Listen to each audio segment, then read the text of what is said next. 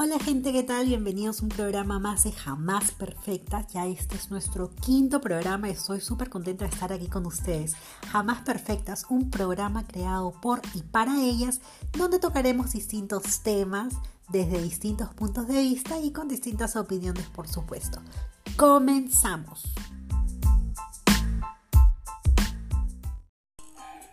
Bueno, el día de hoy ya vamos a tocar un tema pues un poco más serio, aunque no deja, no vamos a dejar de lado esta parte divertida, ¿no? Para que ustedes puedan entretenerse ahí un poco escuchándonos. Comienzo con una canción súper linda de uno de los grupos que más me gusta, que se llama Jarabe de Palo. No sé si la pueden escuchar, ahí está de fondo. La canción se llama Eso que tú me has. ¿Y por qué estoy escuchando esta canción? Porque el tema de hoy prácticamente se trata de eso, del propósito de vida de cada uno de ustedes. Quiero que por favor se centren en eso y se pregunten cuál es mi propósito de vida. Pero para ello, obviamente, primero tenemos que saber qué es un propósito de vida. Es, por así decirlo, una meta personal, algo que nosotros nos planteamos y decimos, hasta aquí quiero llegar yo y que nos va a llevar hacia un estado de máximo bienestar. Así que concéntrese y piensen primero cuál es su propósito de vida. ¿Sí? ¿Lo pensaron bien? Bueno, ahora que ya tienen más claro cuál es su propósito de vida, estoy segura que van a tener también más claro cuál va a ser el camino de ahora en adelante que van a seguir para poder alcanzar esa meta. Lo que yo quiero leerles a continuación son algunas palabras que dio el principal integrante de Jarabe de Palo, o bueno, ex integrante lamentablemente, ¿no? Fue su vocalista, que es el señor Pau Donés, quien lamentablemente falleció de cáncer al colon hace algún tiempo atrás, hace muy poco tiempo realmente.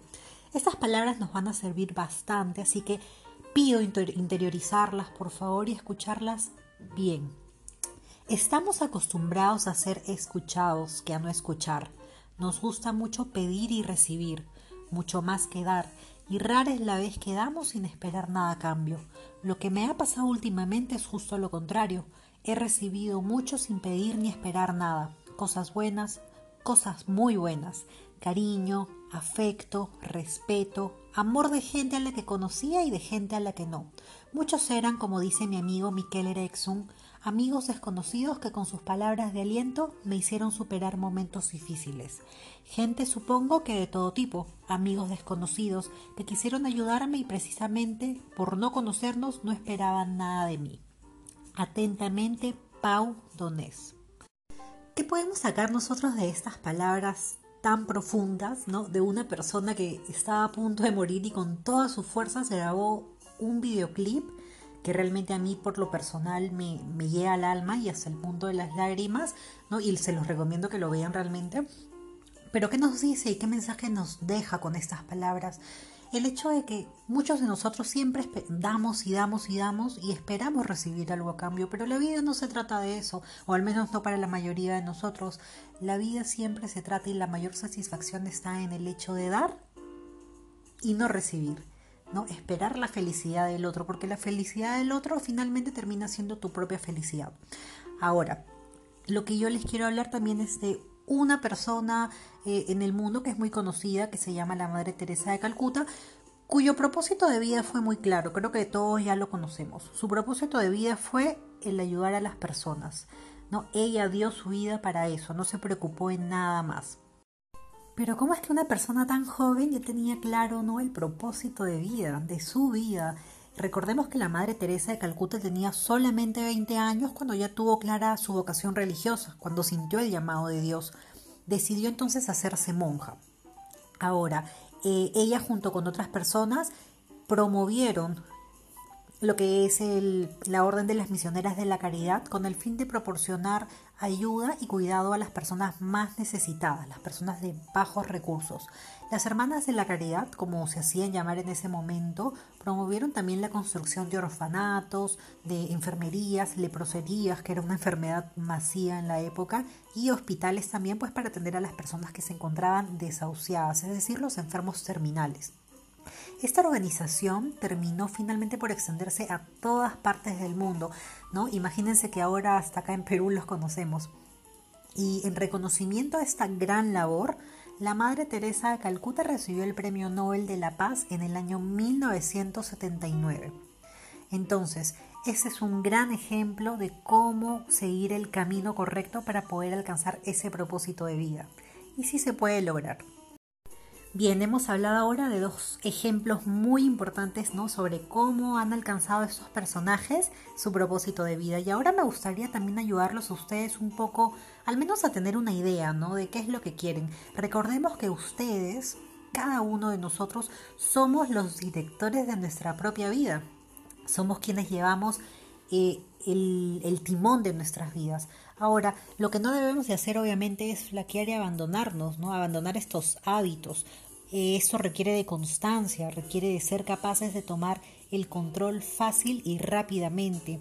Lo que tenemos que hacer es establecer prioridades reales sobre las acciones, claro, que vamos a realizar y también aprender a decir que no a todas aquellas cosas que nos alejan de nuestros objetivos y que obviamente van a ser un impedimento para que nosotros podamos alcanzar este propósito de vida que queremos tener claro. Porque no sé, no sé si a ustedes les ha pasado, por ejemplo, que cuando realizas acciones que no están alineadas a este propósito de vida, te produce de cierta manera un grado de, de insatisfacción, una sensación de vacío, de que no eres tú quien realmente está dirigiendo tu propia vida. Y bueno, eso en algunos casos molesta, ¿no? Es, es una sensación bastante desagradable. Pero bueno, para ayudarte de igual manera a encontrar este propósito, yo quiero que te plantees estas preguntas que van a ser muy importantes para que tú puedas consolidar tu idea. ¿Qué cosas son las que me producen una gran satisfacción y alegría?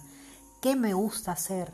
¿Qué me hace perder la noción del tiempo? ¿En qué utilizo mi tiempo libre? Que son preguntas súper importantes porque nadie mejor que tú para conocerte, para conocer lo que realmente te gusta, te agrada, lo que te hace perder la razón, lo que te hace encontrarle sentido a la vida. Para muchas personas puede ser el hecho de cocinar, para algunos artistas, por ejemplo, puede ser el hecho de pintar o de escribir. Cada uno a su manera va a descubrir poco a poco qué es lo que lo llena. ¿Qué me hace sentirme bien conmigo mismo? Es otra de las preguntas. ¿Cuáles son mis talentos? ¿Cómo puedo usar mis habilidades para ayudar a los demás? ¿Qué haría si solo me quedasen seis meses de vida? Que es una de las preguntas, creo yo, más importantes porque te ayuda, te obliga, mejor dicho, a pensar rápido. Si me muero mañana, ¿qué hago hoy? Y obviamente lo primero que se te viene a la mente es lo que más te llena. ¿O qué sería también si tuviera todo el tiempo y el dinero del mundo? ¿Cuáles son los valores que siempre defiendo? Y finalmente la pregunta en qué creo.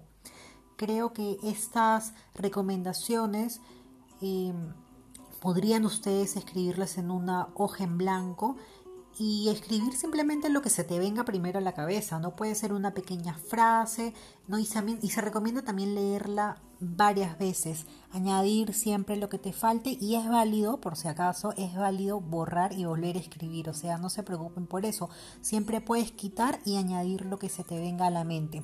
Repitamos el proceso hasta que sintamos que realmente de verdad nos identificamos con la frase. No nos debemos de preocupar en realidad si no obtenemos los resultados deseados después de 50 intentos, seamos perseverantes. Y claro, eh, hay que hacernos las preguntas y pensar también en lo que los demás vayan a decir de nosotros, porque al final la felicidad es propia, ¿no? Se trata de que vivas tu vida y no la que otros quieran que vivas. Una vez que ya tienes claro cuál es tu propósito, va a ser muchísimo más fácil poder satisfacerlo y tener una vida más gratificante. Así que nada chicos, les deseo una buena semana, súper buena semana y espero haberlos ayudado un poquito sobre cómo poder encontrar su propósito de vida. Ya saben, cualquier cosa me dejan un comentario por aquí o me buscan de mis demás redes sociales y ya estaremos comunicándonos en un próximo episodio de Jamás Perfectas. Chao.